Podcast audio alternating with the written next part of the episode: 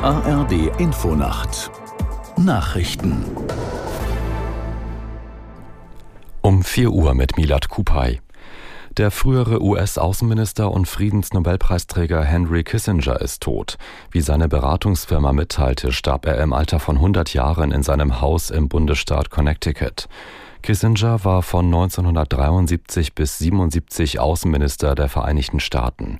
1973 erhielt er gemeinsam mit dem nordvietnamesischen Chefunterhändler Le Duc Tho für ein Waffenstillstandsabkommen im Vietnamkrieg den Friedensnobelpreis.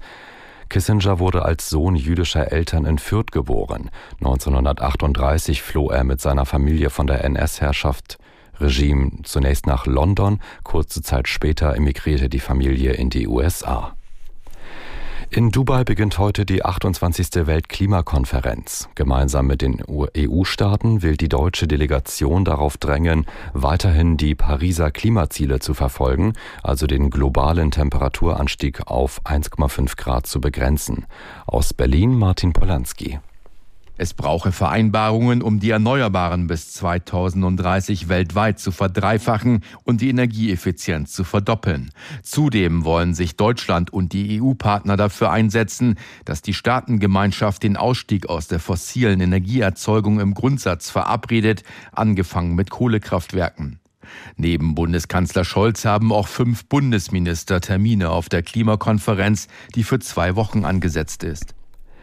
Die islamistische Hamas im Gazastreifen hat erneut Geiseln freigelassen.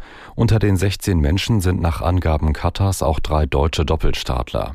Die freigelassenen Geiseln würden nun medizinisch untersucht und behandelt. Anschließend dürfen sie zu ihren Familien, erklärte das israelische Militär.